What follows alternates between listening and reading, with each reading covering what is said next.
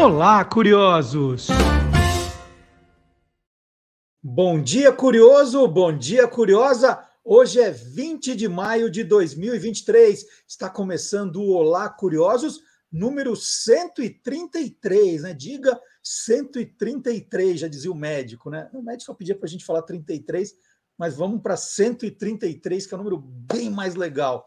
Tudo o que você sempre quis saber sobre qualquer coisa. O nosso programa é assim, né? Coisa que você nem imagina, a gente vem e conta a curiosidade que existe por trás daquela coisa. Então vamos lá, confira os destaques do Olá Curiosos de hoje. Os 30 anos do primeiro álbum do grupo Pato Fu. Que história sensacional.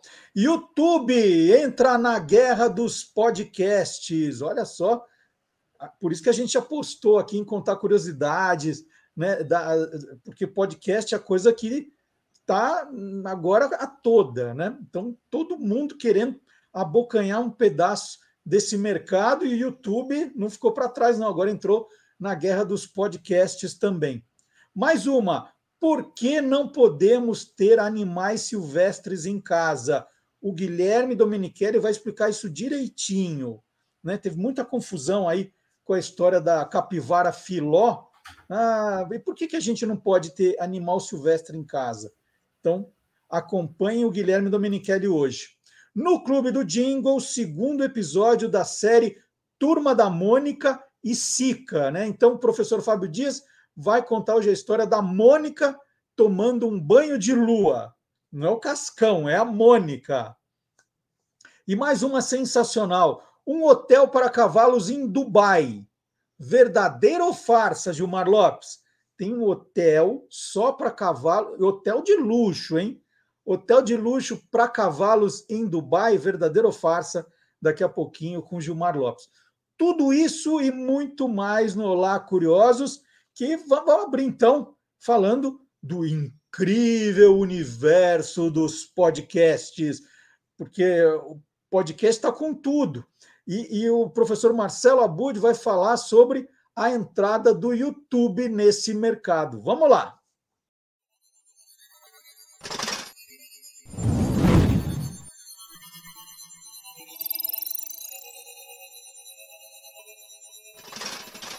Hoje pode. Com Marcelo Abud. Bom dia, Marcelo Abud. Bom dia, Marcelo Duarte. Bom dia, curiosa, curioso que está sempre aqui com a gente. É um grande prazer.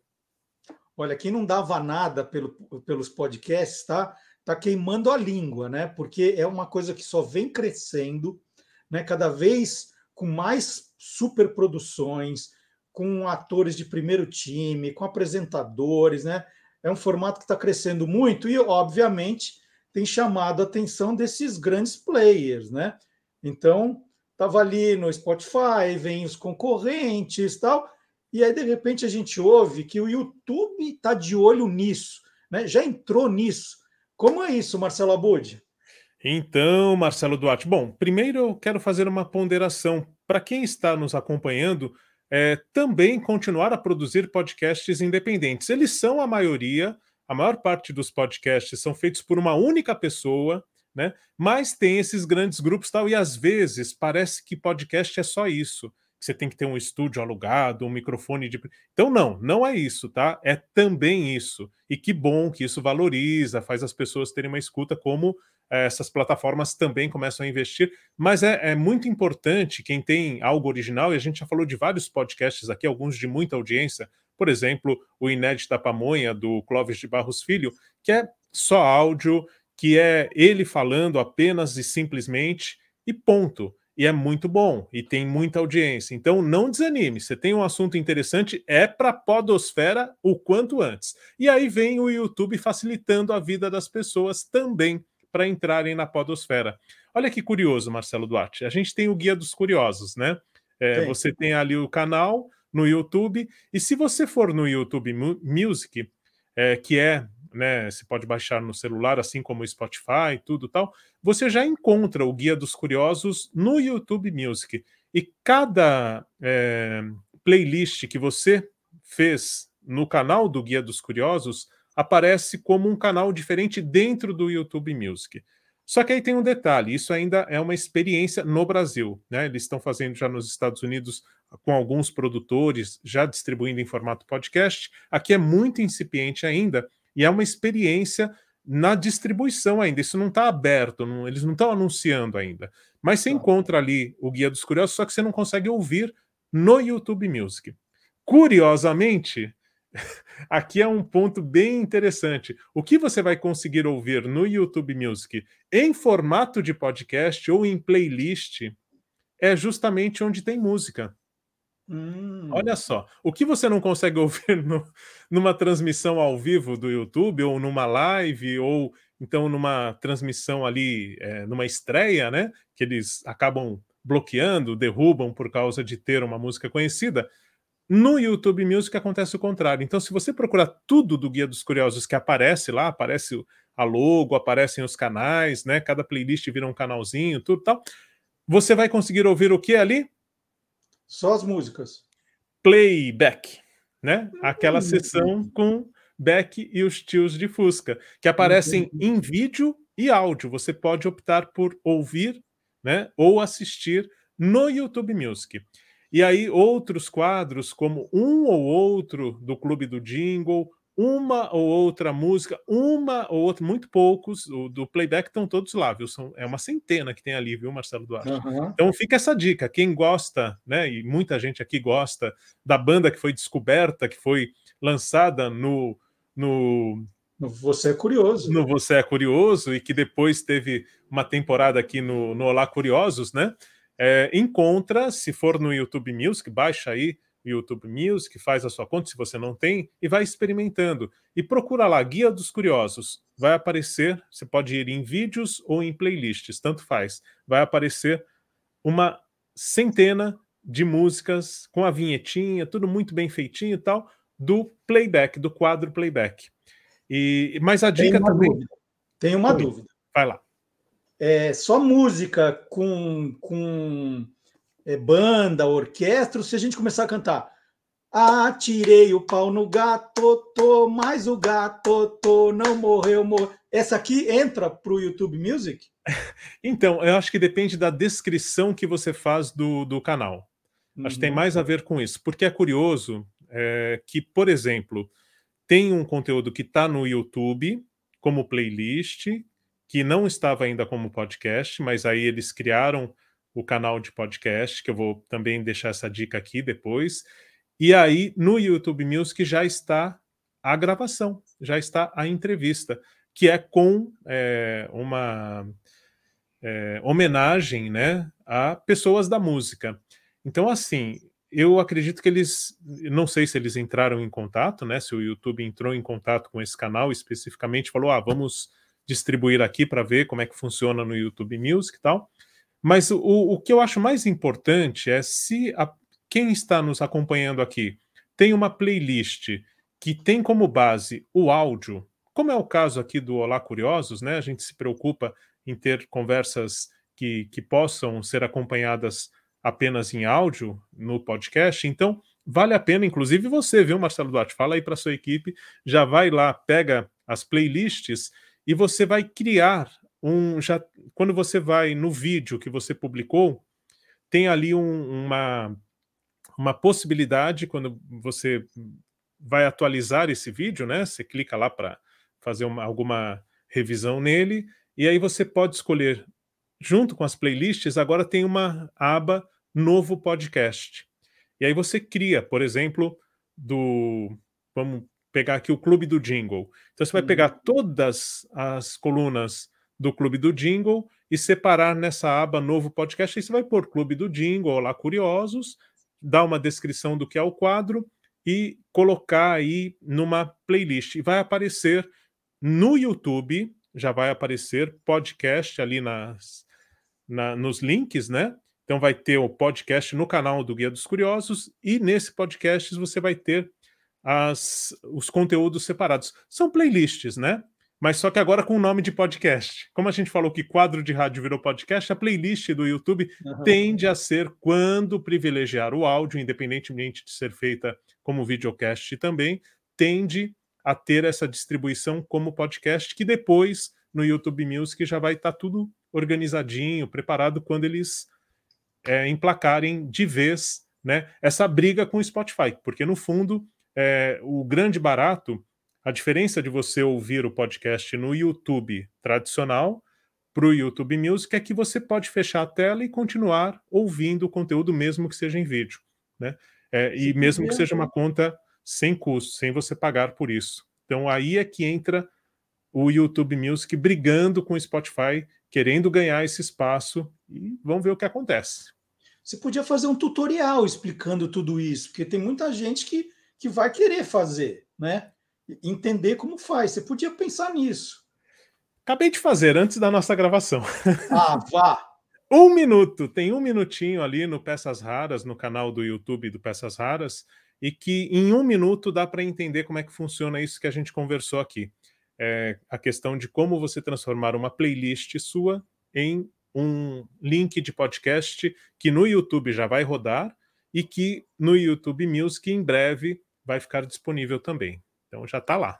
Então onde está? Explica direito, onde está? O tutorial do tutorial, como é que a gente Então, youtube.com, né? youtube.com barra peças raras, pecas raras, e ali em vídeos vai ter é, um tutorial dizendo né, como publicar o seu podcast no YouTube. E aí tem, tem essa explicação visual, né? Ali eu, eu publicando o, o, nosso quadro, estão todos ali. Hoje tem o podcast no YouTube, então, então tá tudo ali. E, e ali eu faço o passo a passo, que é bem rapidinho, viu, Marcelo Duarte? Muito bem. Então, terminando o programa, eu vou fazer isso, então. É, faça isso, vale a pena. Uhum. Já vai preparando o caminho. E, e, eu peguei, assim, como uma, um achado do YouTube Music, né? Dentro de todos os podcasts que, como eu citei, ainda não estão rodando lá, tem um que a gente consegue ouvir. E que ouvir e assistir. E que é muito bacana, muito interessante. Foi lançado no mês passado. Eu não conhecia. Foi nessa busca no YouTube Music que eu acabei conhecendo esse podcast. Qual que é? Atração. O que, que, seria um podcast de atração, hein, Marcelo Duarte? Vou deixar para sua imaginação. É, eu acho que é alguma coisa ah, de romance, assim, ligado a romance, a casais. Se deu mal. Não é nada não? disso. Nada não. disso. Eu não sei se você Mas chegou é a. Atração, é atração tudo junto ou atração? é um bom nome também, mas é atração tudo junto. É, atração tem a ver com uma gravadora que eu, eu lembro dessa gravadora muito forte na MPB, que era a atração fonográfica. A atração fonográfica, a gravadora não existe mais, mas existe uma produção deles em relação a artistas da música. Então eles estão produzindo como uma produtora é, de conteúdo, né? Então a gente tem hoje o, no YouTube também um canal da atração, né? não é mais atração fonográfica, não está mais ligada à gravadora, mas é o mesmo mesma imagem ali que marca né, a atração. Então, por isso o nome podcast Atração. E aí eles têm é, um conteúdo muito bacana que é uma homenagem aos 45 anos de Caju e Castanha. Uia! 45 anos já? Pois é, eu, me chamou muita atenção, mas está lá, está no título do. Eu achava que eles não tinham nem 45 anos ainda. Não, isso tem, mas não sabia que era de carreira também. Pois é, eles devem ter começado, né, muito Criança. antes da gente conhecer. Eles começaram crianças fazendo é, esses desafios muito legais que eles são extremamente criativos, além das músicas que eles gravaram, né? E aí a entrevista toda vai num tom caju e castanha, porque quem faz a entrevista é uma dupla, que é o Mano Velho e o Mano Novo. Uia, tá completando 30 anos de rádio. Então, assim, é uma entrevista deliciosa. Tem a versão completa, que tem acho que uma hora, e aí eles separaram em episódios de mais ou menos 8, 9, 10 minutos. Então, tudo isso está no YouTube Music. Se procurar ali, é, se você colocar podcast e atração, esse vai dar para ouvir e assistir, quem quiser, no YouTube Music, para explorando um pouquinho a plataforma, sentir como os podcasts vão funcionar lá. Já dá para sentir, por exemplo, essa questão de você fechar a tela ou você navegar ou você escrever um e-mail enquanto continua a ouvir o podcast. E tem, tem uma, uma funcionalidade, vamos chamar assim, muito é, intuitiva no YouTube Music, que eu achei interessante, que lá em cima tem música e vídeo. Então você está acompanhando o podcast, basta clicar, você vai para uma tela parada e se você quiser assistir ao vídeo, você consegue. E outra coisa que eu não sabia também, eu estava ouvindo no Spotify um podcast essa semana e, e era em vídeo. E quando você está acompanhando em vídeo, se você está no carro e está usando o Bluetooth, ele corta o vídeo.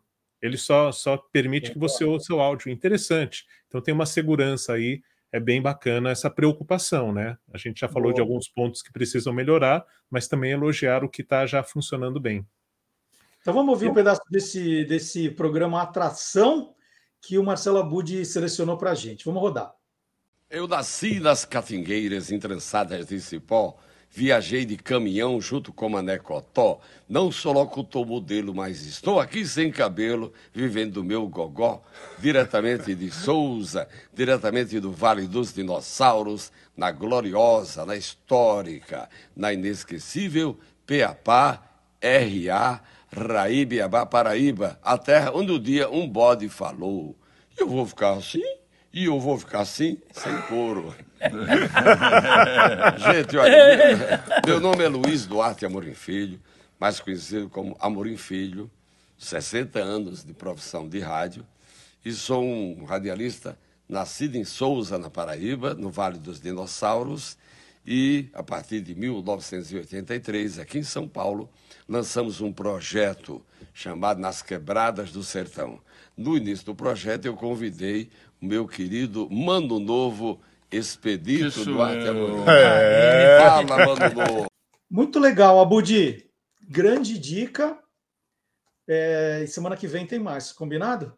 Combinado. Então, até lá e um grande abraço. Bom final de semana. Valeu, Marcelo Duarte.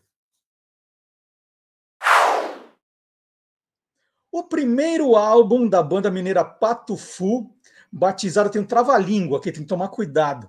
Roto Music de Liquidificapum foi lançado em maio de 1993.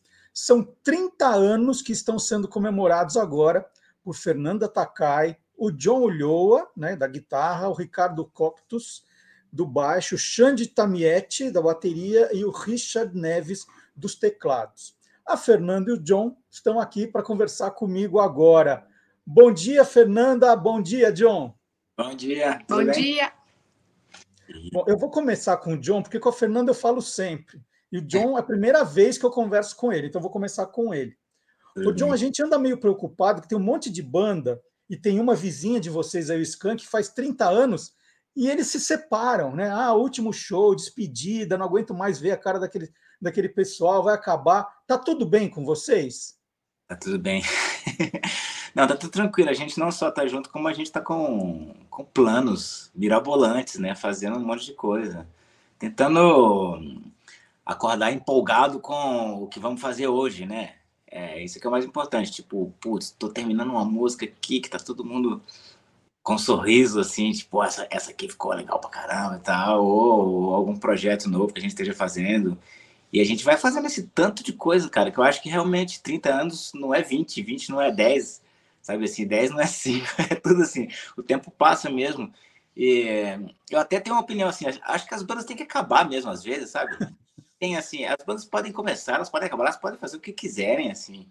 Tem um monte de banda que eu amo, que durou 5 anos, que durou 10 anos, e beleza, tá tudo bem. É, as pessoas têm que fazer o que, o que as deixa empolgadas mesmo de fazer nessa profissão que a gente tem, uma profissão esquisita, bizarra e instável que é ser músico, que é ter um trabalho autoral, né?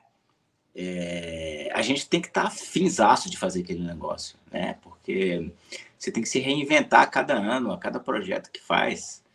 Então, se em algum momento as ideias acabarem, a gente acaba também. Tem, não, não, não, não duvide disso, mas a gente é movido a ideia, tipo, a, a, a novos projetos e tal. Fernanda olhando, né, ouvindo, na verdade, ouvindo o Roto Music de Liquidificapum e ouvindo agora o, o que vocês acabaram de lançar, o álbum 30, né, para comemorar essa data, o que, que, você diria que vocês mudaram muito e o que vocês continuam iguais? Ah, a essência desse álbum, o 30, é mostrar um, um pouquinho de cada patafu que existe em nós. e um pouquinho de cada fase, assim, sabe? É, o Roto Music, ali na essência, já mostrava é, que todo mundo cantava, todo mundo compunha, né? Tinha músicas super estranhas, tinha, tinha música mais pop, tinha é, temas inusitados, né? Tinha uma versão né, do sítio do Pica-Pau Amarelo, tinha uma do Flintstones misturada ali no, no, no, no Rota Music, na, na, faixa título. Então, eu acho que de alguma forma a gente é, con continua com essa essência dentro da gente, só que fazendo um som melhor, né? Eu acho que sonoramente, tecnicamente falando, Patofu progrediu imensamente. Eu canto melhor hoje, o John compõe melhor hoje também, né? Mas acho que é o, se fizer uma linha do tempo, eu acho que o Patofu, com toda a sua incoerência musical, é super coerente com a, com a sua diversidade, assim, sabe? É, é isso, John. Você, você vê alguma outra coisa que vocês não mudaram e mudaram muito? É, não, esse disco, esse, o, o 30, ele de propósito, ele tem umas coisas do tipo assim, ah, tá. Na, no, é, a gente lançou essas músicas de três em três, né? Logo de cara, nas três primeiras, a gente pensou, cara, vamos fazer uma, uma música bem maluca comigo cantando. Vamos fazer uma daquelas músicas estranhas que o Ricardo canta. Vamos fazer uma música bem pop para Fernanda cantar. Sabe assim, a gente chamou o Dudu Marotti para produzir, ou seja, é, para produzir duas faixas.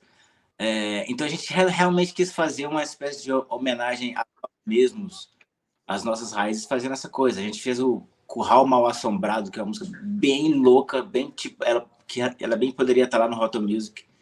Então, é, a gente, de uma certa maneira, quis mostrar que a gente, a gente faz o que quer. Né? A gente, se a gente quiser, a gente faz aquele som de novo. É, e aí, muitas vezes, o que a gente quer, num certo momento, é, é o que as pessoas estão a fim de ouvir, às vezes não é. A gente vai fazendo o que quer, cara. E eu acho que isso é o que se mantém. Isso é a coisa que mais se mantém, independente do som tá mais tá mais doce, tá mais pesado, tá mais eletrônico, tá mais é, é, acústico.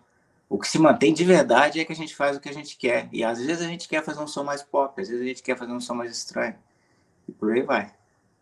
Ô John, e a gente usa essas datas redondas, né, 10 anos, 20 anos, 30 anos, para relembrar um pouco da, da história, né? É muito importante manter viva essa história. Eu queria que você contasse como que era é, a Guitar Shop, onde tudo começou. Se você pudesse descrever um pouquinho como é que era a, a loja, quando, por que você resolveu abrir? Conta um pouquinho da, da história de onde tudo começou. Tá, a, a Guitar Shop é o seguinte, a gente, quando eu ainda tocava com Sexo Explícito, minha banda dos anos 90, a gente tinha uma casa, a gente alugou uma casa num, num bairro aqui de, de Belo Horizonte. E... Num bairro não, no bairro mais conhecido. No bairro. É, é Santa Teresa ali, né? Que, é, que, é, que é o bairro do, do, do, Clube da Esquina. Do Clube da Esquina e tal. Mas, é, mas enfim, isso era só para dizer que era, era uma loja de bairro, era uma coisa, não era aquela coisa de centro e tal. E meu irmão, Zé Mauro, ele usou um dos, um dos cômodos da, dessa casinha para fazer uma loja de instrumentos, era mais uma loja de instrumentos usados, de troca de instrumentos e tal, chamada Casa do Músico. Bom, a gente ficou ali alguns anos nesse lugar e tal, é, a banda se mudou para São Paulo, foi e voltou. Quando eu voltei para BH, é, eu saí do sexo explícito, remontei os meus projetos musicais que eu tinha aqui, e isso acabou dando no Patofu. E a loja se transferiu para uma lojinha de centro. E como eu tinha meio que abandonado a música como modo de vida, né, naquele momento, assim, né? Eu, eu, é, eu entrei de sócio nessa loja, né? Assim, quer dizer, eu não é que eu abandonei a música completamente, né? Eu, eu, eu, costumo dizer que eu desisti de ganhar dinheiro com música e comecei a ganhar dinheiro dos músicos. Uma loja de instrumentos, né? E aí a gente abriu essa loja ali no centro É uma Era loja... você e seu irmão de sócios? Exatamente, exatamente, né? É, de, depois de um tempo, o Ricardo, baixista, ele, ele foi ser vendedor nessa loja, a Fernanda era cliente.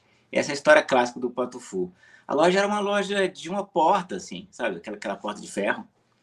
É, uma loja pequenininha. É, depois ela se expandiu um pouquinho, depois ela foi para outro lugar, e para Savassi, mas até hoje eu encontro muita gente nos shows, assim, naquela fila de autógrafos no camarim e tal. O cara fala, cara, eu comprei um pedal na sua mão, comprei uma guitarra na sua mão. Tem muitas aquelas histórias assim, eu tenho uma guitarra que me falaram que era, que era sua, né? Tipo, uma guitarra que era do John. eu olho assim, eu olho assim, cara, nunca tive uma guitarra dessa. Mas eu, Mas eu falo, os caras os caras eles usavam o fato de eu ter vendido uma guitarra para ele como se a guitarra fosse minha. Em algum momento ela foi minha, era na parte do, do inventário da loja, sabe assim. Mas tem essa história muito, né? ela se repete várias vezes. E a tua, e, a, e você cliente da Guitar Shop, Fernanda, como é que foi? Ué, eu, nessa época que eu comecei a frequentar a loja, é que eu estava é, terminando faculdade e aí passava assim pelo centro, sabia que tinha essa loja, e aí um dia eu fui comprar um, um prato de bateria, eu me lembro, um splashzinho, para o meu irmão do meio, que ele tocava bateria, e aí alguém falou, vai lá na loja lá do cara, do cara que era do sexo explícito lá. E eu conhecia o sexo explícito de, né, ouvir algumas coisas do rádio, mas nunca tinha assistido o show nem nada. E era o John, né, o John estava lá, a gente ficou conversando. Eu comprei, né, John, comprei o prato mesmo. Era o prato mais barato que tinha. Era o prato mais barato, realmente era. E aí, e eu voltei outras vezes para comprar palheta, comprar corda de violão, de guitarra. E eu comentei, ó, ah, tem uma banda na faculdade que era uma banda de colégio, tudo e eu tenho umas músicas aqui, aí deixei uma fita cassete lá. E ficava lá, passava tempo. Sabe aquele povo que entra na loja e fica? Tipo, pega o livro, tinha os livros do YouTube, do Echo and the Bunny, do The Cure, eu ficava lá copiando as letras, porque não tinha internet para ver as letras certas, assim, de umas coisas que eu não tinha. E, e aí um dia o John ouviu a fita finalmente, né, que eu deixei. Aí acho que ele gostou muito e, e aí pronto. Aí me chamou para cantar numa outra banda que ele ia montar, né? Que tava montando com com Bob Faria. Tava remontando. Né? Que não era o Patufu ainda, né? Era uma Eram outra... assustados por um gesto, é isso. É. E, e por que que assustados por um gesto não, não, não vingou e depois virou Patufu? Ah, de uma certa maneira ela vingou. É, Assustados por um Gesto era assim, nos anos 80 eu tocava no Sexo Explícito e tocava mais um monte de outras bandas. É, em cada banda eu tocava um instrumento diferente, tocava baixo numa, numa, numa, numa banda. Aquela coisa de nenhuma banda faz sucesso, nenhuma banda tem uma agenda cheia. Aí você começa a tocar, ensaiar com um monte de gente. Ah, essa aqui eu vou tocar bateria nessa banda, teclado nessa aqui e tal. Os Assustados era uma dessas bandas que eu tinha com o Bob Faria é, que depois virou um comentarista esportivo muito famoso. Uhum. Bob era meu amigão assim nos anos 80, a gente fez um monte de projetos juntos. Um deles era o Sustados, que era uma banda que eu tocava bateria e ele cantava. Ele originalmente ele, ele era baixista. Ele tinha uma, ele queria uma banda para cantar e eu queria uma banda para tocar bateria. A gente fez a gente fez isso. E depois uns, depois eu me mudei para São Paulo com o Sexo Explícito na volta em 91. É, eu é, o Sexo Explícito tinha acabado, eu tinha montado a Guitar Shop eu comecei a, a reativar esses meus projetos paralelos, só para me divertir mesmo. O Sustados foi um negócio, ah, tá, então vamos começar a tocar de novo com Sustados. E aí que eu comecei a fazer, a gente começou a fazer os Sustados com programação eletrônica, com 128 japs, que depois eles foram usados no Patufu. Os Sustados foi o início de eu fazer esses sons usando sequência. E daí um tempo o Bob saiu, quer dizer, a gente, a gente separou o Sustados. O Sustados não estava rolando muito bem. A Fernanda tinha entrado já. A Fernanda, quando ela entrou, ainda era Sustados. Um, e a gente meio que separou os, o repertório em dois, assim. Uma parte do repertório ficou comigo, outra parte ficou com ele. Ele foi fazer outras coisas. Chamei o Ricardo e ele se transformou no, no Patofu. O Sustados era um nome que era muito associado ao Bob. Era a banda do Bob. Então ele ficou com o nome, digamos assim. Aí a gente foi, a gente foi fazer outras coisas. Mas dos Sustados foram dois bichos que nasceram, dois bichos musicais, que foi o Patofu e o Yellowfante. Yellowfante, é. que era a banda que ele fez. É. E eu, quando, quando o Patofu surgiu dos Sustados, eu estava no Arizona, porque no último ano de faculdade eu tranquei para ir ser camp counselor, sabe? International Camp Counselor, que é, é monitor de acampamento de verão, assim. E eu fui, e aí o John me mandou por carta falando assim, ó, oh, eu não tenho mais os Sustados, mas tem o Patofu. Quando você voltar, a gente mudamos vai, o nome. Mudamos o nome. O Ricardo entrou, você conhece ele, aqui é o vendedor da loja. Falei, ah, legal, beleza. E aí, mas era assim, voltei, vou terminar minha faculdade como eu terminei, como, né, fui fazer minhas coisas da vida real, né? Porque a música pra gente sempre foi vida irreal, era só diversão, né? Era hobby. Então, Fernanda, você não teve participação nenhuma no nome Patufu, já veio por carta que o John já tinha tudo decidido. Foi. Eu era, eu, na verdade, eu era convidada do John, né, naquele outro projeto, não tinha eu não, não fazia as músicas, né, do, do, dos Sustados nem nada, eu era só uma a voz feminina ali, e nem era a voz principal, eu tocava violão e fazia backing, basicamente. E, John, aquela história de que o Pato Fu nasceu da, da tirinha do Garfield é verdade mesmo, ou, ou depois vocês inventaram essa história para justificar o nome? O que, que foi? Não, a gente inventou várias histórias é, para não ficar repetindo essa. essa é a verdade. Né, assim, é, tem, existe essa tirinha, se você procurar por aí, a gente já anda publicando que o, Garfield vem e recebe o carteiro lutando gato fu. E a gente mudou para Pato Fu, assim, eu achei o nome interessante, era só uma ideia, assim, nome de banda, né, cara? Assim, eu lembro de ter mil ideias de, de nome de banda para essa época que a gente, eu tinha que mudar de Sustados por um gesto para outro nome. E, e é esse nome que não significa nada, mas ele tem uns significados meio subliminares, assim, de ter um, alguma referência a um, ao, ao Oriente, né? O Fu, do Kung Fu, pelo fato da gente usar os 128 japoneses na nossa base, a Fernanda ser meio japonesa, e por aí vai. Então é um, é um nome besta, mas com algum significado. Mas foi legal foi fácil me convencer, porque ele já mandou assim: olha, esse aqui vai ser o novo nome da banda, e já mandou com a logo, né? Aquela logo que foi o John que criou. Ah, que legal. Oh, poxa, o cara né, tá pensando nas coisas já, assim, né? na estética da banda. Outro dia eu estava conversando com o João Baroni aqui e perguntei do Paralamas do Sucesso, que é um nome bem absurdo também. E ele falou: ah, a gente fez um concurso entre nós e o nome mais ridículo que a gente risse mais ganhava. E ganhou esse. É. Né? Então, era, era uma coisa assim, totalmente pensa no nome de uma banda, assim, nessa fase, você não imagina que você vai carregar aquele nome por um, por um puta tempo e tal. E aí, se, se você imaginasse, talvez até você escolhesse um nome mais sério e pomposo, talvez isso não funcionasse, né? Mas aí você tem, né? Kid Abelha e os Abóboras Selvagens, né? Palavra de sucesso. Esse, esse negócio acaba... Eu acho interessante, tipo, Echo and the Bunnyman. Eu tava falando disso ontem com a minha filha, tipo, é um puta nome besta pra caramba pro som que é né? É, e, mas, no fim das contas, o que é legal é quando o nome se torna a coisa, né? E você praticamente esquece que o nome tem um significado é, é, original, completamente besta, e ele se torna a banda, se torna um substantivo próprio, assim. É, o que você está falando é, é, curioso, John, porque eu estava outro dia numa reunião no Museu do Futebol e a gente está falando sobre eventos que aconteceram no Pacaembu e teve um lá que entrou para a história e perguntaram: você guardou o ingresso? Eu falei, puxa vida, até a coisa se tornar história, você não tem ideia de que ela vai se tornar história. Então, você não guarda, às vezes, algumas memórias, algumas, algumas coisas, né? Que você está dizendo, é isso. Ah, quando você criou, ah, era uma coisa ali que você não sabia quanto tempo ia durar. E hoje, né, você fala, puxa, não, não guardei. Vocês guardam muitas coisas assim dessa caminhada de de 30 anos, ou, ou não, não, dava para prever que a gente ia estar tá falando sobre os 30 anos mesmo da banda aqui?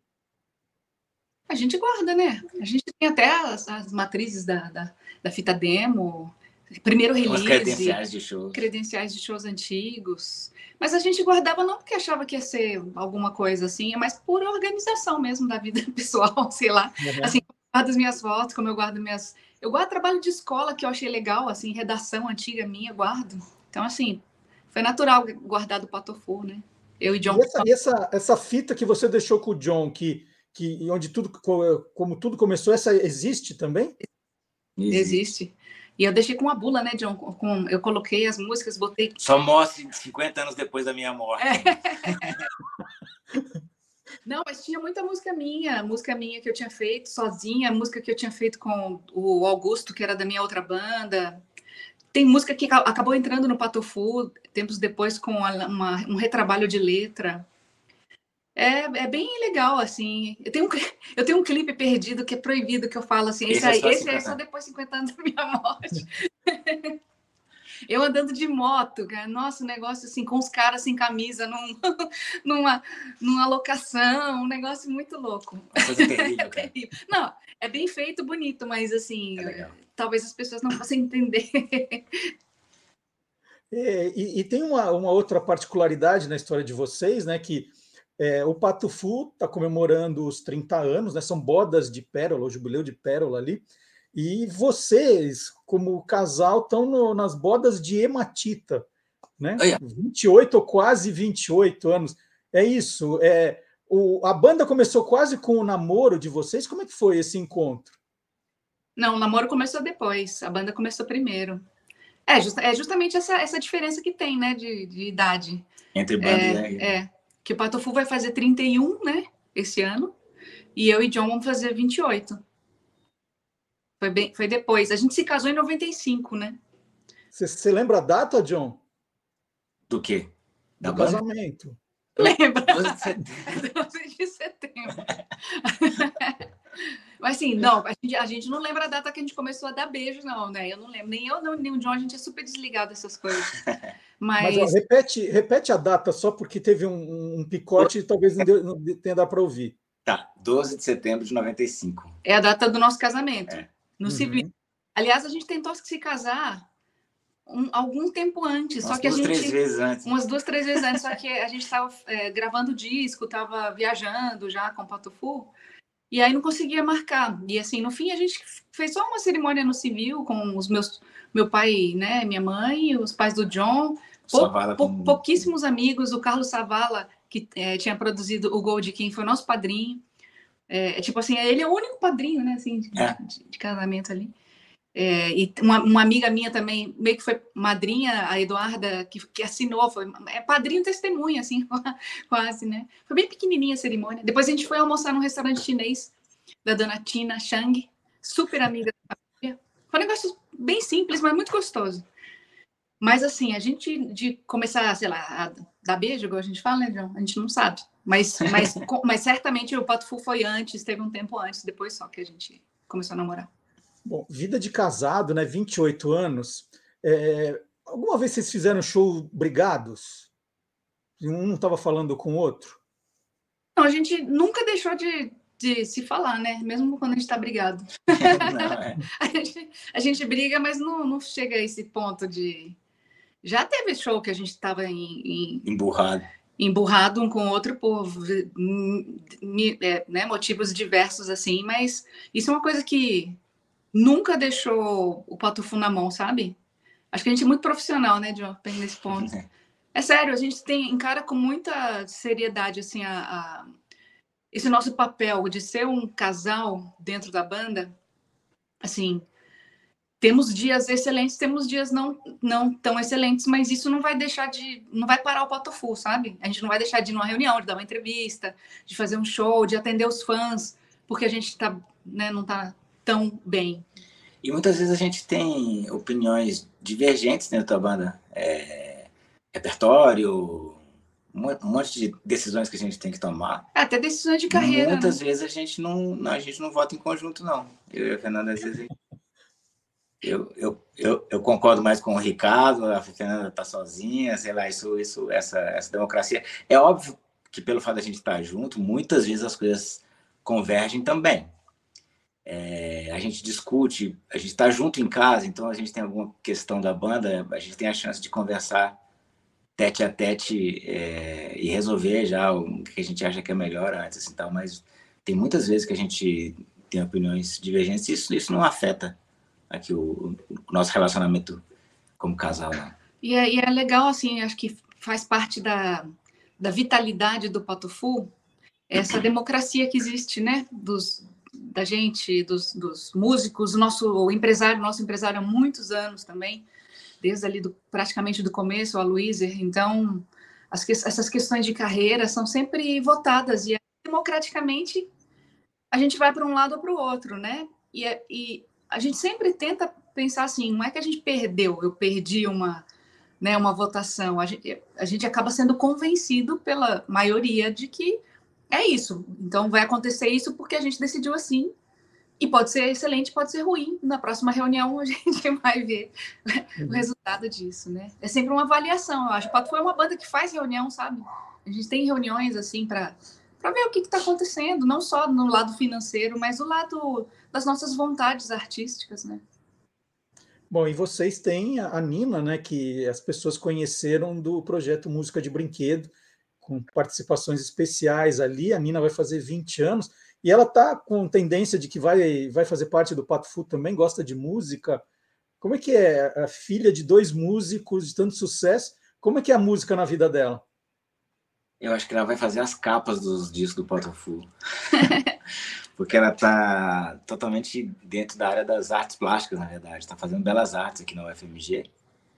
Ela adora música, escuta música o dia inteiro, tem um gosto musical muito apurado, já conhece música pra caramba, já nos indica sons, assim, né? Assim, já, já, já, já fez aquela curva de eu indicar um monte de som para ela e agora já tá vindo de volta as coisas que ela conhece do lado dela e me, e me apresenta. É, mas aqui em casa tem todo tipo de instrumento que você imaginar e ela não toca nada. Tipo. É, não, ela, quando, quando ela era pequenininha, ela, ela ia no, no estúdio e pegava bateria, tocava tipo 45 segundos de bateria. Tá, tá, tá, tá, legal, tchau, ia fazer outra coisa. Então ela não, ela não, não pegou para aprender nenhum instrumento mesmo. Pode ser que isso aconteça ainda no futuro, sei lá. Não, mas acho que pelo perfil dela, Marcela, a Nina é muito discreta, sabe? Ela não, nem usa rede social mais, assim, usava quando era mais jovem. Ela não gosta que eu fique postando foto dela, adulta. É, então a gente respeita isso bastante. E não é da natureza dela, eu acho essa coisa pública, sabe? Então, mas ela gosta muito de arte, né? E não sei se ela vai fazer as capas da gente também, Uhum. Mas eu diria que é muito bom conviver com ela, assim, porque é uma pessoa muito ligada, muito visual e, e a gente é, né, tenta alimentá-la ao máximo, assim, de to todas e todas as referências, né, que a uhum. gente tem. Ou quando ela tem vontade da gente poder ir junto, conhecer alguma coisa, a gente vai também. É bem, é bem legal. E, e mudou muito nesses 30 anos o, o, cenário musical, né? Eu acho que a gente, na, no tempo do, do CD, né? não vou nem para LP, vou falar do CD. É, a gente ficava esperando aquele artista que a gente gostava lançar a cada um ano ou dois anos um CD com músicas novas. E agora a sensação é que você não precisa ter a cada ano ou cada dois anos uma coisa nova, né? Você pode fazer, é, lançar músicas aos poucos, você não precisa é, compor tanto ao mesmo tempo. Hoje a gente vê mais shows, né? menos né? a venda de, de CDs já não é mais a grande fonte de renda. Isso tirou um pouco dessa parte criativa de compor dos artistas? Hum, a gente ficou pensando muito nesses 30 anos como seria. É, se valeria a pena lançar material novo em formato de álbum, ou se a gente lançava só uma música ou duas e aí colocava, fazia uma turnê com uma ou duas músicas novas e o resto tudo velho, assim. Mas a gente foi gostando, né, de novo, de criar, de botar, fazer canções novas e reunir sobre, né, embaixo de um, do nome, assim. E aí, eu acho que mostra também, para quem acompanha a gente e que tem, porventura, LP, tem CD, né, ou acompanha, né, mesmo via plataformas uh, digitais, toda a nossa discografia, eu acho que é muito significativo ter um álbum hoje em dia ainda e chamar um artista como a gente chamou o Bruno Honda para criar visualmente a linguagem do disco, sabe? É, eu acho que é da, da, nossa natureza ali no início e, e, é bom, é bom. A gente vai, vai lançar um LP. A gente não vamos falar de LP, nós vamos lançar um vinil com essas canções Ontem a gente estava vendo o projeto gráfico do Bruno, tá maravilhoso, incrível. Vai ser do tipo assim: quem é fã do Patofu e nem tem vinil vai ter que comprar um, um tocador de. Porque tá muito maravilhoso, tá muito lindo. Né? Então, assim, esses suportes todos ainda existem, né? Até fita cassete. É, e aí a gente está tentando abastecer uh, né, quem gosta da gente, e a gente também, como gosta desses formatos ainda, é, ter isso, é, um, esse objeto do desejo de uma banda querida, de uma banda que, que liga para esse tipo de coisa, sabe? Eu não gosto muito de pensar num ambiente só digital, que você não, não é materializável, assim, sabe? Eu gosto de ter um autógrafo de um artista que eu, que eu gosto no meu CD ou num livro, né? Então, acho que por isso a gente ainda é, insiste nisso, de ter esses parceiros todos visuais e que isso se materialize num cenário de show, num clipe, né? numa capa de álbum. Gente, para finalizar, eu queria só voltar para o começo da entrevista, porque além do Pato Fu, vocês têm individualmente projetos muito incríveis, né? É, a Fernanda tem álbuns é, com bossa nova, o John já fez Alice no País das Maravilhas, tem coisas, música de brinquedo que vocês fizeram juntos é uma das coisas mais geniais que eu já ouvi na minha vida. E, e vocês começaram falando que acordam sempre pensando nos novos desafios, nas novas coisas, nas novas ideias. É, qual que é o desafio agora, passando esses 30 anos, que vocês já têm, que vocês podem falar que, bom, está faltando isso, a gente não fez ainda tal coisa. Vocês já têm isso em mente? Ué, no momento a gente está preparando um lançamento bombástico. Que é um negócio que dá um trabalho incrível. A gente está trabalhando isso desde antes da pandemia, que é uma série. É uma série do Música de Brinquedo. É, é uma espécie de Muppet Show do Patofu. É, que é um, é um, é um show, é um, é o quê? É um episódio com bonecos e música. Então tem aqueles, aqueles monstros lá que nos acompanham no, no Música de Brinquedo ao vivo, que é o Grok e o Ziglo, do Giramundo. São mais monstros e mais, mais situações e mais música e tal. É um negócio muito louco que a gente está fazendo. E já, já, gravamos, é, já gravamos duas temporadas. Yeah. É, vai sair pela Nickelodeon, já, o pessoal já falou aí, já deu uma, uns spoilers aí. Sai pela Nickelodeon é, na América Latina toda, então ele vai, né? A gente está tomando cuidado assim, porque é, um, é uma, uma, outra etapa mesmo. Tra esse trabalho com o audiovisual, né? Que demora muito tempo. A gente só foi, a gente achava que nossos projetos na música demoravam muito, mas o audiovisual é um negócio, nossa, que demora. Enlouquecedor. É enlouquecedor. Você começa a fazer roteiro lá há 10 anos e aí agora que vai, o negócio vai sair. Uhum. E quem vai dirigir quem dirigiu, né? O Fernando Gomes dirigiu, porque eu, eu tinha trabalhado com ele lá na Ilha Ratimbum, né? Você bem sabe aí. Uhum. e a Maísa. Então, assim, esse universo dos Muppets tá muito forte na gente. Então, é, foi criado agora esse, todo esse universo monstro. Nós, o, o Patofu, nós, os músicos, somos os únicos humanos dessa série. O resto tudo é monstro. Então, tem hold monstro, né? Tem produtor monstro. É bem, vai ser bem bacana. Quem, quem curte muito música bom. vai se esbaldar aí. E aí tem músicas inéditas que não estavam no, nos, nos, dois CDs ali. Tem, tem também, tem. É, mas a gente fica muito em cima do é. repertório, é. o repertório do primeiro e do segundo, com alguns enxertos, assim. E, e não são clipes, é, são histórias mesmo. É, episódios baseados em música, nas músicas. Que sensacional. Ah, mas essa não vale porque vocês já fizeram. Tô falando qual que vai. O que, que vocês estão planejando que ainda não fizeram? Que, não, e falta fazer tal coisa. Falta fazer o longa-metragem. falta fazer a, é, é, falta fazer a turnê mundial do, do música de do brinquedo. Música de brinquedo. É, cara, isso é um negócio que eu queria muito fazer. É engraçado. Assim, eu, assim os projetos com a, com a banda, eles, a gente tem mil ideias, né? Mas assim, eles são basicamente fazer um show super legal, fazer músicas muito legais, tocar aqui e ali, tocar nos grandes festivais, to, tocar fora o música de brinquedo é um negócio que ele sempre. A gente. A, apesar dele, dele devolver muito pra gente, ou seja, ele, ele é uma turnê que não acaba nunca. A gente começa a fazer música de brinquedo, a gente fica um tempo sem fazer nem propaganda dele, assim, nem falar nada, mas a gente recebe convite para fazer.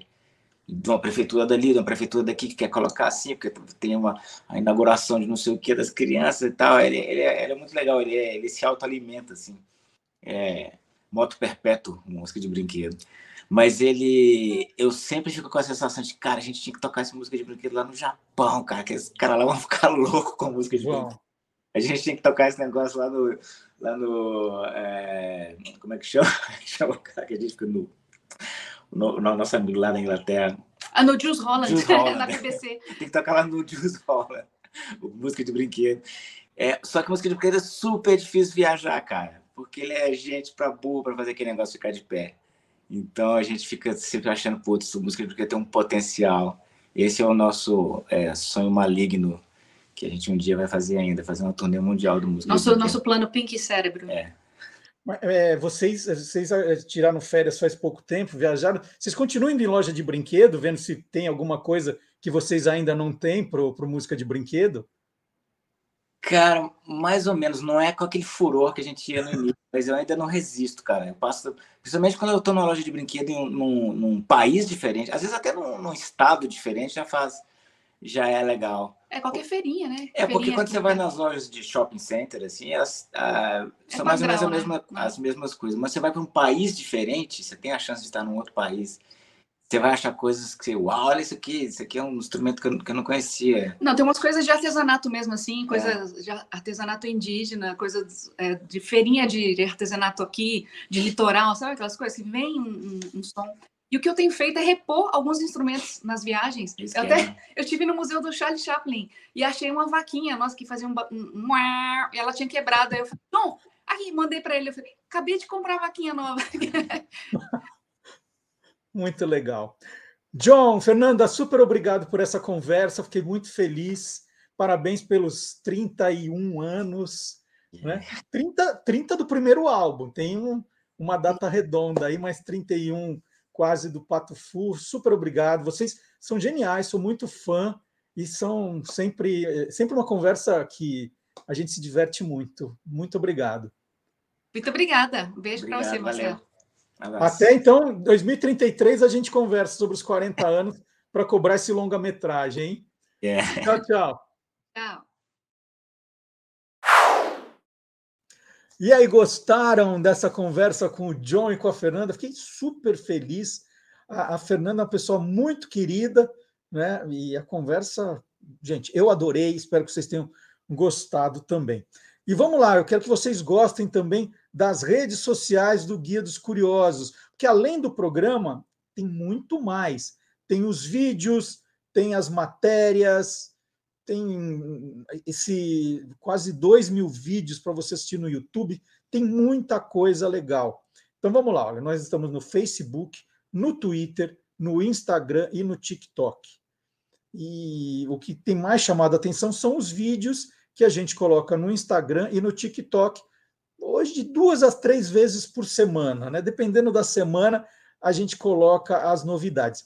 E essa semana eu dei uma de cantor até, dei uma de cantor para relembrar, aí graças à ajuda do professor Fábio Dias, do jingle das duchas Corona. E tem uma história super curiosa por trás desse jingle, um dos mais famosos da propaganda brasileira. Então vamos lá, vamos acompanhar o, o, o primeiro esse vídeo e se você quiser assistir todos os outros, tem gente chegando né, to, toda semana, é, gente nova. Então tem muitos vídeos para acompanhar. Mas vamos colocar o que chamou atenção essa semana. Vamos lá. Duchas Corona, a história do Dingo, a curiosidade. Apanho sabonete, pego uma canção e vou cantando sorridente. Duchas Corona, um banho de alegria no mundo de água quente. O Dingo das Duchas Corona, um dos mais famosos da propaganda brasileira e que eu acabei de assassinar aqui, foi ao ar em 1972 e ficou 12 anos ininterruptos no ar. Mas sabia que ele foi inicialmente reprovado? A pedido de José Luiz Namuro Zelão, seu chefe na produtora Publisol, Francis Monteiro escreveu a composição em menos de cinco minutos.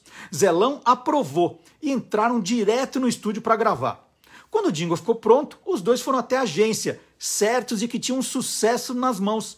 Só que a equipe da agência disse que a peça era muito ruim, que o propósito era vender ducha e não sabonete. Apesar de todas as argumentações, a agência disse que não perderia tempo apresentando aquilo ao cliente, que a Publisol criasse algo melhor. Inconformado com a decisão, Zelão resolveu levar a gravação diretamente ao dono das duchas Corona, Amilcar Farid Amin, que a ouviu e aprovou na hora. Disse que era justamente aquilo que ele queria. Só sei que foi um banho de água fria na agência. Então tá aí. E essa semana foi, foi muito é, muito legal, porque agora, toda hora andando na rua, no shopping, no aeroporto, vem alguém para comentar um vídeo, falar que está acompanhando, isso é muito bacana.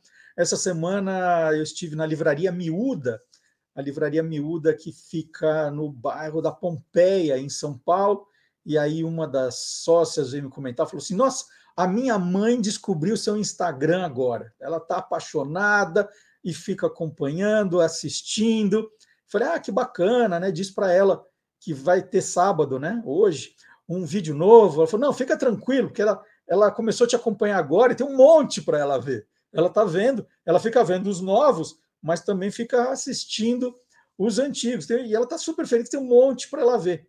Então é assim mesmo, gente. Vocês podem é, assistir aos novos e, e vão dando uma olhadinha retroativa para ver se não perderam algum.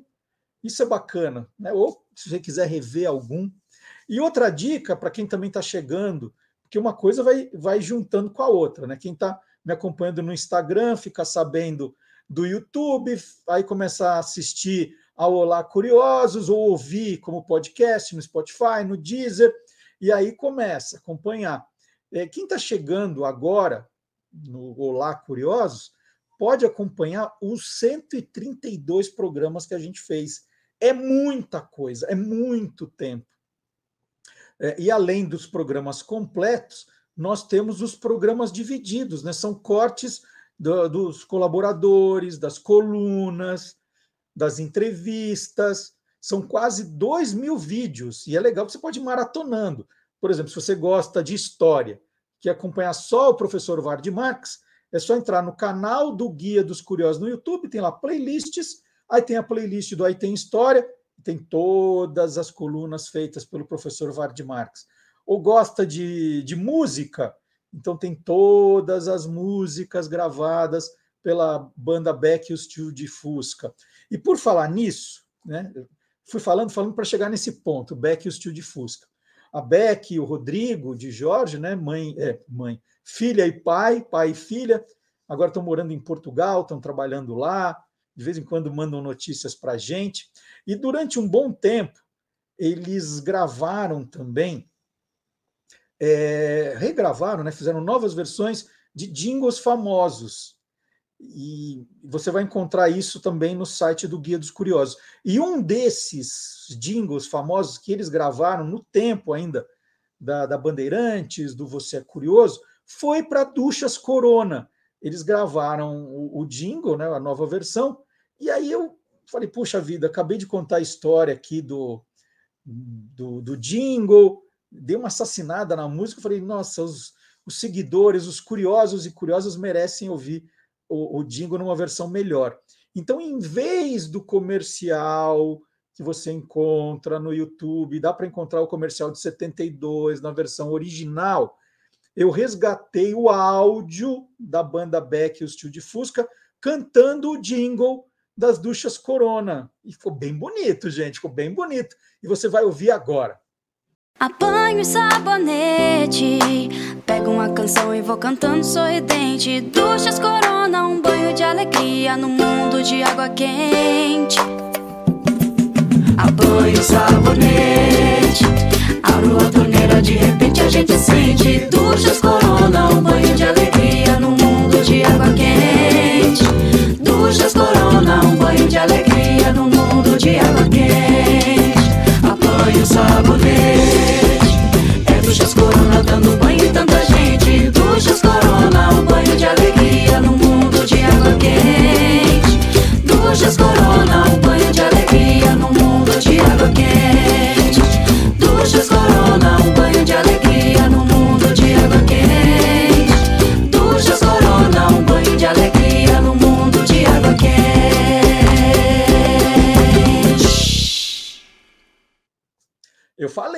ia ficar bacana, né? Então espero que vocês tenham gostado e ouviram aí o comercial sim de um outro jeito, não com essa, essa minha voz aqui matando, assassinando o jingle, nada disso. Deixa eu aproveitar também e falar do, tem muita gente chegando, né? Falando o que é esse Guia dos Curiosos. O Guia dos Curiosos é uma coleção hoje com 10 livros. Esse é o mais recente, é o Guia dos Curiosos edição fora de série. Já lançada, já lanç, é, essa edição já foi lançada há um ano e meio, e essa é a primeira toda colorida, com infográficos, com ilustrações, mas tem outras temáticas. Né? Então tem o Guia dos Curiosos Brasil, Guia dos Curiosos Esportes, Guia dos Curiosos Jogos Olímpicos, Olim... é, Copas do Mundo, Esportes, já falei todos, Invenções, Língua Portuguesa, são 10 volumes, e esse é o mais recente. E você pode entrar, tem o, os links aqui para você comprar direto é, na editora o, o, a série o Guia dos Curiosos. Então, esse é o mais recente da coleção. E depois eu mostro aqui os, os, os outros livros, sem ser de curiosidades. Então, quem se interessa por curiosidades, tem todos os vídeos aqui, tem todos os vídeos no Instagram e no TikTok, e tem 10 volumes de curiosidades de livros para você. É, é muita curiosidade, gente. É, é curiosidade que não acaba mais. Então tá aí feito o convite também para você conhecer a coleção. Daqui a pouquinho eu queria falar do, dos outros livros. E para quem pergunta, é, eu lancei alguns livros durante a pandemia, foram alguns lançamentos de livros que foram escritos durante a pandemia, outros que estavam prontos, como Guia dos Curiosos edição fora de série, que estavam esperando né, a coisa acalmar para a gente lançar. E nesse período eu não fiz nenhuma tarde, noite de autógrafos, nada disso. E agora eu queria que vocês reservassem uma data, é, porque vai ter lançamento.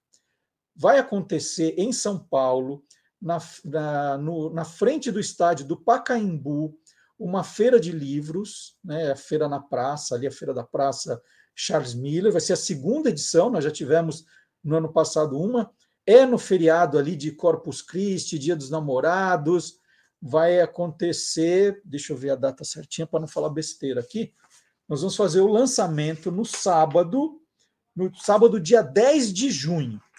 Então, no dia do programa, né, vai, eu, eu venho aqui no programa, falo de manhã, e à tarde, no dia 10 de junho, eu estarei na feira do Pacaembu, na feira, de, feira do livro ali da praça, autografando qualquer livro, qualquer um dos meus livros, os, os, que você tiver em casa. Então, você já tem um Guia dos Curiosos, já tem o, o Deu a Louca no Tempo, Jogo Sujo, Parabéns a Você, o Esquadrão Curioso. O que você tiver, você pode levar. Eu vou estar à tarde, então, no dia 10 de junho, na feira do Pacaembu, é na Praça Charles Miller. É uma feira linda, né? Tem as tendas das editoras, a Panda Books vai estar lá.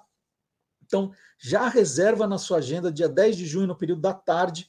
Vou passar a tarde lá conversando com você, autografando. Vai ser muito legal. Você convida os amigos, quem curte os vídeos, quem curte os livros, quem quiser ir lá só fazer uma selfie, vamos embora, vamos fazer. Então tá aí o convite. 10 de junho, reservem a data. E agora eu vou chamar o Gilmar Lopes, que essa história é extraordinária. Vocês devem ter visto. Quem fica acompanhando ali as, as, as redes sociais deve ter visto que começaram a contar a história de um hotel de luxo para cavalos em Dubai. Bom, o que vem de Dubai a gente não duvida, né? Porque o pessoal lá cria as, as coisas mais luxuosas que a gente pode imaginar. Então, assim, bom, é, é de Dubai, tem chance de ser verdade, mas sempre tem chance de ser mentira também. Aí quem a gente chama? Quem a gente convoca?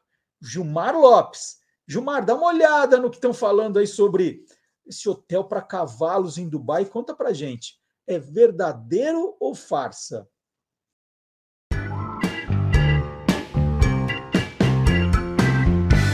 Verdadeiro ou farsa?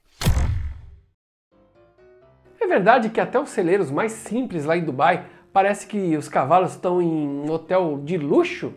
Pois é, essa imagem apareceu há poucos dias nas redes sociais e mostra o cavalo aí no que parece ser o hall de um hotel, como se ele fosse o recepcionista do local. E de acordo com o texto que circula junto com ela, essa foto foi tirada num simples celeiro lá em Dubai. É claro que um montão de gente entrou em contato querendo saber: será que essa história é real, hein? Será que isso é verdadeiro ou farsa? É farsa! A foto é real, mas ela não foi tirada em Dubai. Ela foi feita em um clube de equitação de luxo lá em Xangai, na China. Para a gente entender onde surgiu essa foto, basta a gente arrastar ela aqui para o tinai.com que ele vai mostrar quando essas imagens começaram a circular na internet. E a gente pode ver que elas já apareceram aí desde 2016. A imagem original foi tirada no clube de equitação Elian. Bom, esse clube é super chique e tem a área reservada para os humanos também, que pagam uma grana alta para ter o privilégio de dar uma voltinha com cavalos de mais de 40 países. O investimento para se criar esse local foi estimado em 430 milhões de dólares em 2016, hein? Então a gente pode ver que é muito chique mesmo. Não é pro nosso bico, não. Então, amiguinhos curiosos, essa história aí dizendo que um celeiro simples lá em Dubai parece um hotel de luxo é farsa. Essa foto foi tirada lá em Xangai, na China, num clube de equitação. E aí, você quer saber se o que está rolando na internet é verdadeiro ou farsa? Então entra lá no www.e-farsas.com. Bom, vocês perceberam né, que a gente tem que sempre tomar cuidado com tudo que chega pela internet. A, a, a dúvida tem que estar sempre presente na nossa cabeça. Eu estava em dúvida, fui procurar o Gilmar Lopes. Então, é, todo cuidado é pouco na internet. Porque além de fake news, é preciso estar atento também a algumas narrativas que parecem verdadeiras, mas não são exatamente, né? Às vezes a pessoa conta de um jeito, né? mas não é aquilo. Então hoje nós vamos falar sobre isso com o Gilmar, oh, o Gilmar Lopes, com o Guilherme Domenichelli. O Guilherme Domenichelli, ele é biólogo, ele é professor, ele é youtuber, ele é criador do canal Animal TV, então é uma autoridade nesse assunto. Vamos lá, vamos, ah, vamos soltar os bichos agora com o Guilherme Domenichelli.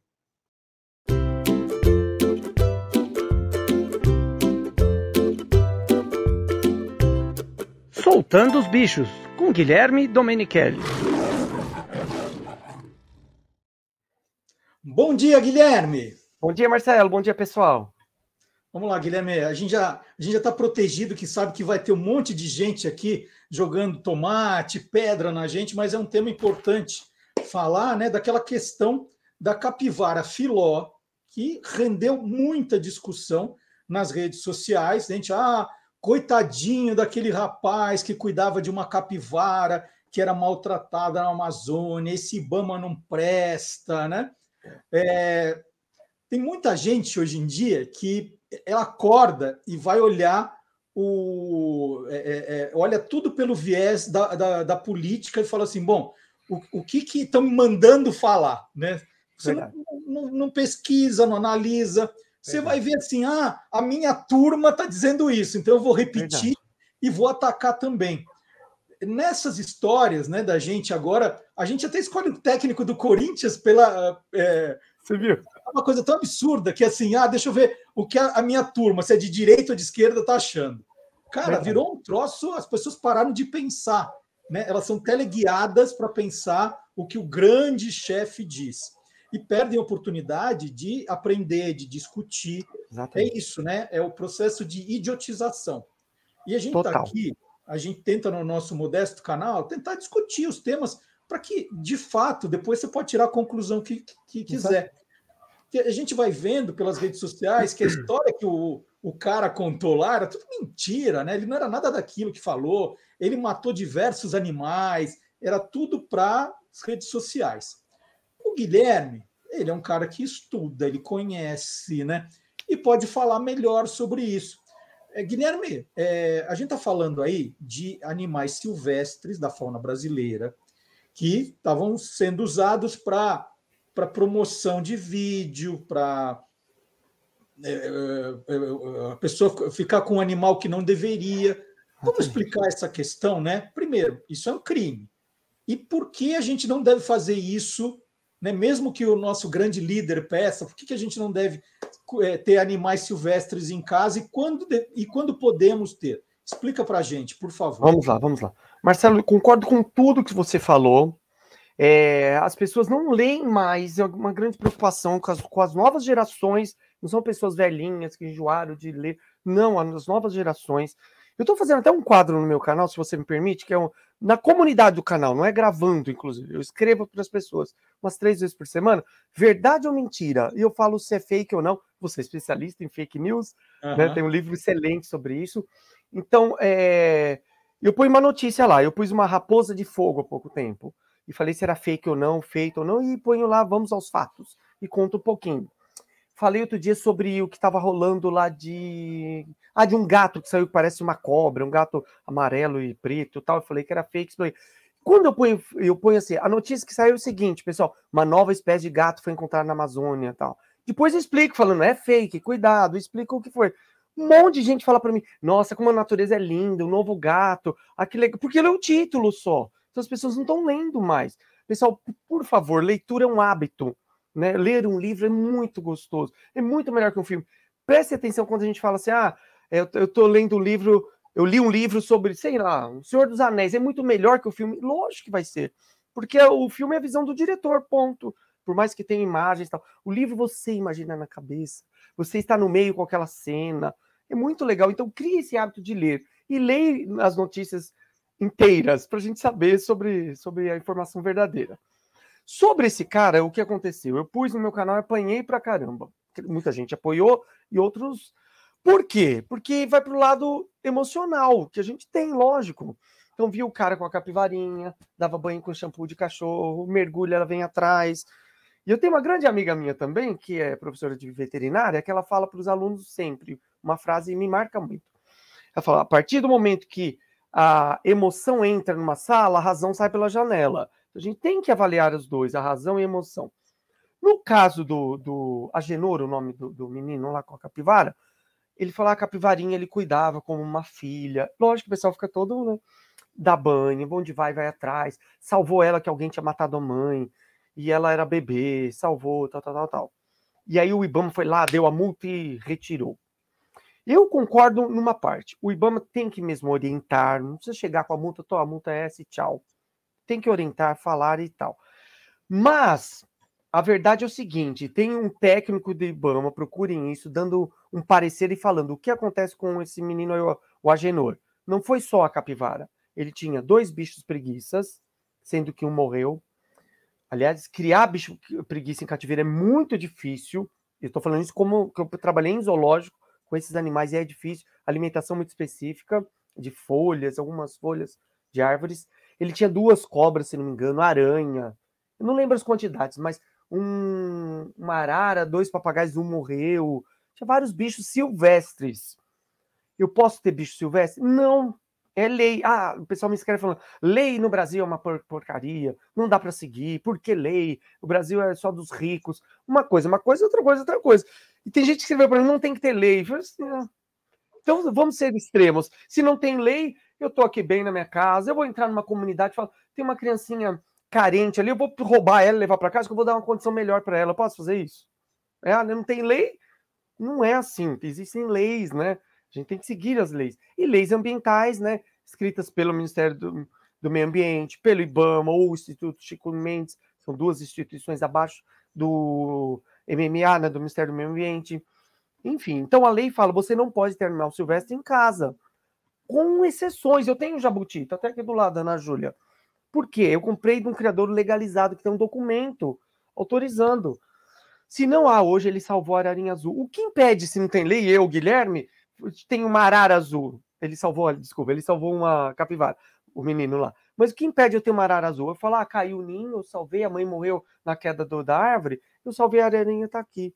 Eu não sei como que alguém vai saber. Será que eu comprei, comprei de traficante? Será que eu não matei os pais da Ararinha e peguei para mim ela? Então tem que ter leis, não vira uma bagunça. E aí, se a pai tinha capivara, o Ibama o autor com, com, a, com a multa de 17 mil reais e pegou a capivara. Falou, ela vai ficar num centro de triagens. O pessoal falou um lugar lixo, horrível. Centro de triagens, que é um CETAS, ou Centro de Recuperação de Animal Silvestre, que é um CRAS, é para recuperar esse animal e ele ser solto na natureza de novo com os animais da espécie dele. No caso, a capivara ia ficar ali temporariamente para ela aprender a comer a comida certa de uma capivara, tentar a aproximação de um bando e voltar para a natureza. Era isso que eles iam fazer. Era provisório aquilo. Invadiram o espaço. Tinha até uma deputada que entrou lá gritando. É. Totalmente eleitoreiro, na minha opinião. É minha opinião. Sim. Quis Total. aparecer. É minha opinião, pessoal. E aí, fazendo barulho dentro de um lugar que tem animais selvagens se recuperando que não pode ter muito contato com o humano porque vai voltar para a natureza. Foi uma invasão de espaço público horrível. e pegou a capivara de volta. O juiz entrou com isso, que eu não sei dos detalhes direito lá, uma liminar, então, enfim. Então, é isso que aconteceu. A capivara. Tá errado o rapaz que tem a capivara? Tá errado, pessoal. Ele cuidou melhor que o lugar. O que, que é melhor? A gente tá humanizando. Usar o shampoo, ela vinha atrás da pessoa, ela tá feliz. O que, é feliz para ela? Viver com um bando de capivaras onde ela vai é, reproduzir. Pode até ser caçada e servir de alimento para outro animal, faz parte da cadeia alimentar, faz parte da natureza, porque ela tá morta, entre aspas, para a espécie. Ela não vai reproduzir, não vai entrar nessa cadeia alimentar, não vai ser uma capivara, vai ser um animalzinho de estimação. E outra coisa que o pessoal erra que não é uma capivara doméstica. Existe diferença entre animal doméstico e animal selvagem ou silvestre manso. Ela é um animal silvestre manso que não faz parte, ficou humanizada, ficou com printada, que a gente fala com print assim de ser humano. Ela acompanha, vem igual um cachorro. O animal doméstico são animais que têm características físicas, inclusive, que não são mais de animais selvagens como o cachorro, a gente não vê igual um dálmata na natureza, já tem modificações com raças diferentes. Um cavalo doméstico, uma vaca, uma galinha e por aí vai. Então tem diferenças nisso também. Nisso também. Então, rapidinho, eu falei demais. Dá para ter um animal é, silvestre em casa? Dá. Algumas espécies brasileiras legalizadas, como jabuti, que eu falei, algumas espécies de cobras, algumas espécies de corujas, então alguma coisa assim. O Guilherme, o que eu li também desse caso é, é que é, essa capivara não deveria estar no lugar em que o, o rapaz morava, né? Que não, não, existe capivara ali. Na verdade, ela veio de algum outro lugar.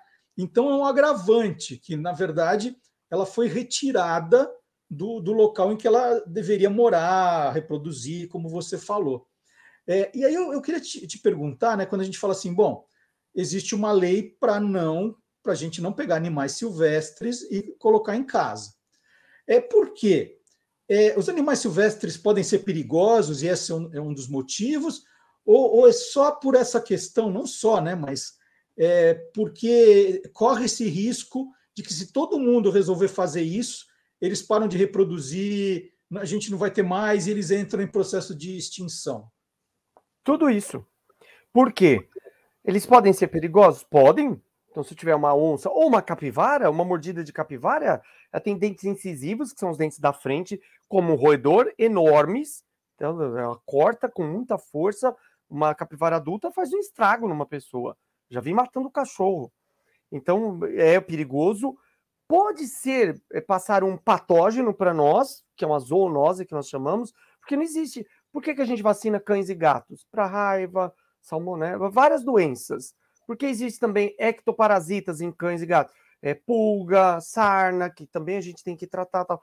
É, e, e, é bem estudado esses animais domésticos. Existe vacina para capivara, uma vacinação específica para bicho preguiça. Eu quero ter em casa uma onça, então não tem. Então pode transmitir a doença para nós. E nós podemos transmitir doenças para os animais também. E matar um bicho que eu quero ter em casa. Então esse é um problema. E o outro é o incentivo de todo mundo querer ter um também. Tá, o cara teve uma capivarinha, cuidado, que bonitinho, ó a emoção, que bonitinho. Com o shampoo eu mergulho, mergulho atrás, venho no colo, eu durmo com a filó, que bonitinho. Então eu quero ter uma também. E aí? Então vão surgir traficantes de animais, que é um grande problema no mundo. O tráfico de animais é o terceiro maior tráfico no mundo, perdendo para drogas e armas. Então, eu, ah, um cara fala para mim, eu consigo uma capivara para você, macaquinho, eu consigo vários bichos, tal, tal. E eu eh, vendo para a pessoa, e aí? De onde eu tirei? E a maioria, para pegar filhotes por aí, o que acontece, a gente sabe disso, eu trabalhei em zoológico, como eu falei, mata a mãe e pega filhote para vender. Então é um grande problema, uma coisa enorme, sabe? Então tem problemas de todos os lados. E você pode extinguir uma espécie, sim. Muitos animais, muitas espécies estão ameaçadas de extinção por causa de, de tráfico de animais. Muitas. Então é isso. O, o, o Guilherme deu um recado que é importante, sim, hoje. É, é, é, muito importante que a gente, ao, ao, ao, querer expressar a nossa opinião, que a gente se informe antes, e não é só ler o título da matéria. É, é, é ou aquela, aquela deputada sensacionalista, né, que, que quer ali os likes de um determinado grupo, e cria uma história, cria uma narrativa. Hoje, criar narrativa é, é o grande tema. É bom se informar e ouvir especialistas como Guilherme, né, que é atacado por por explicar, né? É, é simplesmente por explicar, está aqui explicado o que ele faz. Então é importante, gente, não percam isso, É, não vamos, vamos criar uma sociedade de idiotas, né? Vamos ler, vamos se informar e aí sim criar, é, expressar o nosso ponto de vista, mas não atacar quem está tentando fazer isso. E olha, uma leitura também importante é o, o livro mais recente do Guilherme e do Ariel Milani Martini, Gigantes do Passado, que eu sempre falo aqui, eu, eu não decorei ainda o, o subtítulo. Os mamíferos que viveram no Brasil durante a Idade do Gelo e seus parentes atuais, um livro super legal, muitas escolas já convidando o Guilherme e o Ariel para falar sobre o livro, sobre o tema. Quem quiser, no site do no canal do Guia dos Curiosos no YouTube, tem uma reportagem sobre os dois e a gente mostra páginas e páginas do livro. Então tá aqui, ó. Guilherme, super obrigado. obrigado. Grande abraço e até semana que vem. Valeu, valeu, pessoal. Um grande abraço. Tchau. Vamos debater, isso é muito legal. Tchau. É isso. Até semana que vem. Valeu. Tchau, Marcelo. E a gente está chegando na reta final do programa, né? Daqui a pouquinho chamo o professor Fábio Dias para terminar, mas deixa eu, deixa eu mostrar um pouquinho de alguns dos meus livros. Deixa eu começar. Vamos começar aqui, ó. Para você que é professor, coordenador, bibliotecário, quais são os livros que os seus alunos vão ler esse ano? Já pensando no segundo semestre aqui, Esquadrão Curioso, os Caçadores de Fake News, hoje é o Xodó, é o livro mais adotado em escolas, já está na sétima reimpressão, que maravilhoso. O Mistério da Figurinha Dourada é um mistério que as crianças adoram, ali para quintos e sextos anos. Tá? Uma homenagem ao João Carlos Marinho, um livro bem bacana. Para o ensino médio, que nem maré, esse é um, um, um livro também muito emocionante, final do livro bastante emocionante. A gente trata aqui de questões de xenofobia, racismo, primeiro emprego, né? Esse aqui para o ensino médio eles vão adorar. O Independência Zero, que é uma espécie de continuação do Caçadores de Fake News, uma viagem no tempo, que as crianças também gostam bastante. Nesse caso aqui, a gente falou dos 200 anos da proclamação da independência, mas a história muito divertida, com novos personagens contracenando com o Esquadrão Curioso. E essa história lindinha aqui do Parabéns a Você, dos 80 anos da, da letra da Dona Berta Celeste Homem de Melo, escolhida para a gente cantar o Parabéns a Você. E eu conto essa história cercada de mistério, coloquei essa história dentro de um suspense, vocês vão amar também. São livros para uso escolar, né, para os alunos, mas olha só, eu tenho certeza que, por exemplo, seu filho seu filho, a escola falou: olha, nós vamos adotar esse livro, parabéns a você, ou vamos adotar o Mistério da Figurinha Dourada. Tenho certeza que você, pai, mãe, avô, avó, se, se ler junto com a criança, vocês vão gostar também. Né? Porque é, é, é uma aventura que a gente fica com curiosidade para saber como ela termina, quem é o culpado pelo, pelo sumiço, pelo desaparecimento de alguma coisa.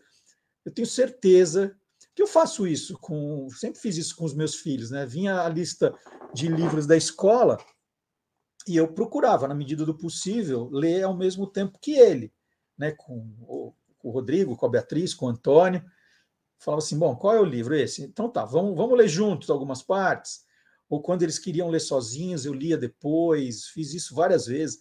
Até o Antônio brincava, vai, pai, acho que eu não vou ler o livro, não, me conta aí o que você já leu. Eu falei, não, não, não, não, não, não tem dessa, vai ler sim. É, então, se vocês pegarem os livros para ler com, com o seu filho, com seu neto, com seu sobrinho, tenho certeza que vocês vão, vão gostar das histórias também. Vamos fechar o programa de hoje? Vamos lá. E esse programa, gente, ainda estou tão feliz de ter conversado com a Fernanda Takai, com o John Ulloa, né, super simpáticos, histórias muito divertidas. E, e eu, eu, gosto demais do Patufu, de verdade. Assim, é, uma, é uma banda que eu sempre acompanhei Fui a shows, tenho CDs aqui guardados, então bastante feliz de, de comemorar com eles os 30 anos do primeiro álbum. Bom, vamos fechar o programa de hoje com o professor Fábio Dias, que é autor do livro Dingo é Alma do Negócio, que eu tenho um, um aqui perto também. Deixa eu mostrar, vai. Dingo é Alma do Negócio. Do, esse livro está sempre por perto, que estou sempre consultando, sempre ouvindo os, os jingles que vem no CD, nem sei se o CD está aqui, não, CD, eu acho que eu deixei no carro. Jingle é alma do negócio, a história, as histórias das músicas de propaganda e de seus criadores, professor Fábio Barbosa Dias. O professor Fábio, na semana passada, iniciou uma série com quatro episódios, hoje é o segundo, mostrando jingles que a turma da Mônica fez, né, ou, ou participou, para Sica. Vocês vão lembrar da, das conservas Sica, tinha goiabada, tinha um monte de coisa da, da Sica. E hoje nós temos o segundo episódio, é, mas não vou dar mais spoiler, já dei no começo da, com as manchetes. Vamos, vamos deixar rodar e o professor Fábio Dias conta essa história para a gente.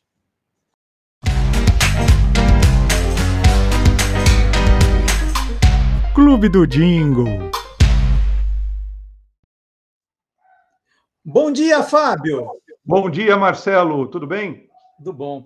Na semana passada, nós iniciamos aqui no Clube do Jingle uma série, uma série de quatro episódios, esse é o segundo, contando histórias da turma da Mônica e sua turma nos comerciais da SICA. Né? Eu expliquei aqui que SICA é a sigla de Companhia Industrial de Conservas Alimentícias, e o Fábio foi contando como é que começou esse esse namoro, esse romance entre o Maurício de Souza, os personagens, e, e a Sica.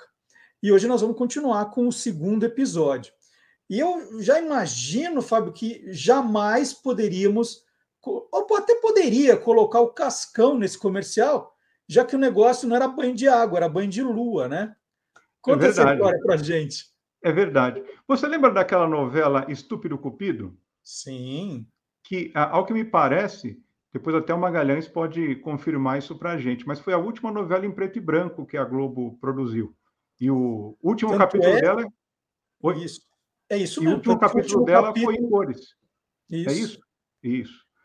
E essa novela trouxe de volta diversos assim, hits, né, sucessos dos anos 50 e 60.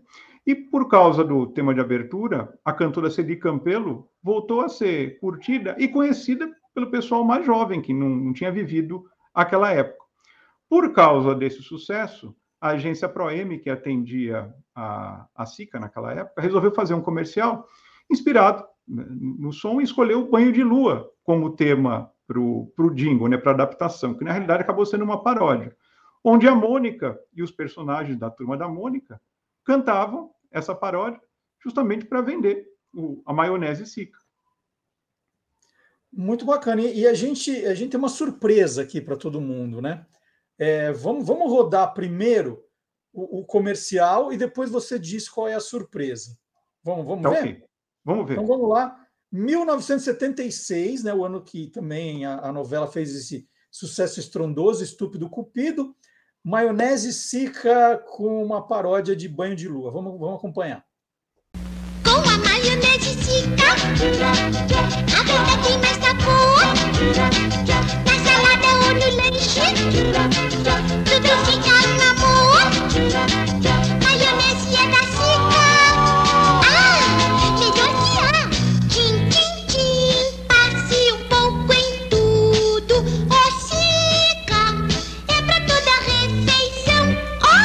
muito bom Maionese da Sica E qual é a surpresa, então, Fábio? Nós já vimos o comercial mas tem uma, um detalhe ali curioso que para você nos contar. Tá.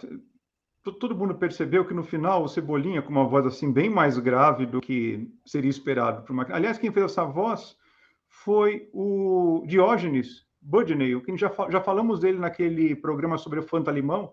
Ele tinha uma voz de baixo barítono, assim, então todas as vezes que precisava de uma voz muito grave, ele era chamado. E aí, no final, o Cebolinha fala, é muito bom. Só que, na realidade, essa não foi a primeira versão do comercial produzida. A primeira versão, é, as imagens e o jingle eram rigorosamente, eram rigorosamente os mesmos, mas na hora do Cebolinha falar, ele falava ou menos limão. Por quê? Na assinatura ali no, no pack shot do produto, você tem a maionese convencional e a maionese com limão. Então aparecia com limão e ele falava ou menos limão. E não foi aprovado pelo anunciante. Eles tiveram que regravar o jingle e redublar, redublar o Cebolinha falando é, é muito bom. Então, for perceber, não casa a sincronia do é muito bom com menos limão, mas não iam animar de novo o comercial. Então, só colocaram lá o é muito bom no lugar do é, ou menos limão. Então a gente, a gente vai conferir esse comercial que não foi ao ar, a primeira versão. Já agradeço ao Fábio e a semana que vem a gente volta com o terceiro episódio dessa minissérie né, da Turma da Mônica. A Mônica está completando 60 anos, o personagem Mônica, completando 60 anos em 2023. Aí o Fábio teve essa sacada de a gente prestar uma homenagem com essa série de comerciais. Fábio, muito obrigado. A semana que vem você está de volta. Obrigado, Marcelo. Um bom fim de semana. Tchau. E vamos, vamos, vamos assistir agora o, o jingle com menos limão. Vamos conferir. Vamos lá. Com a maionese fica A vida tem mais sabor Na salada ou no lanche Tudo fica um amor Maionese com limão Oh, menos limão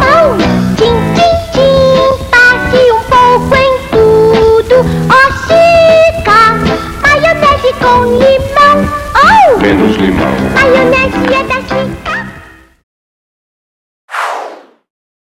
E terminamos assim mais um Olá Curiosos. Terminamos o programa número 133 e fica aí o, o convite.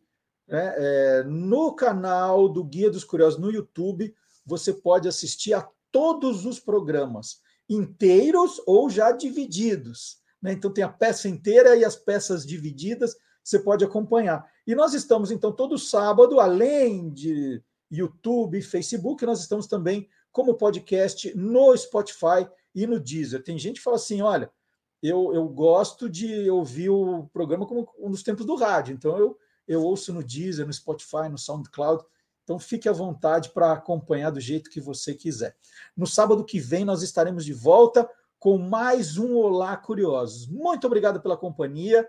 Ah, não vá embora sem deixar aquele joinha, por favor. Deixe o seu joinha aqui. Se você tiver no, no Facebook, dá uma curtida, compartilha, avisa, né? traga mais gente. Aqui no YouTube já somos 11.200 seguidores e no número no, no, no Spotify aumentando, no Deezer também, gente que prefere ouvir o programa, então isso é muito legal. Então, ó, semana que vem tem mais, hein? Tchau, curioso! Tchau, curiosa!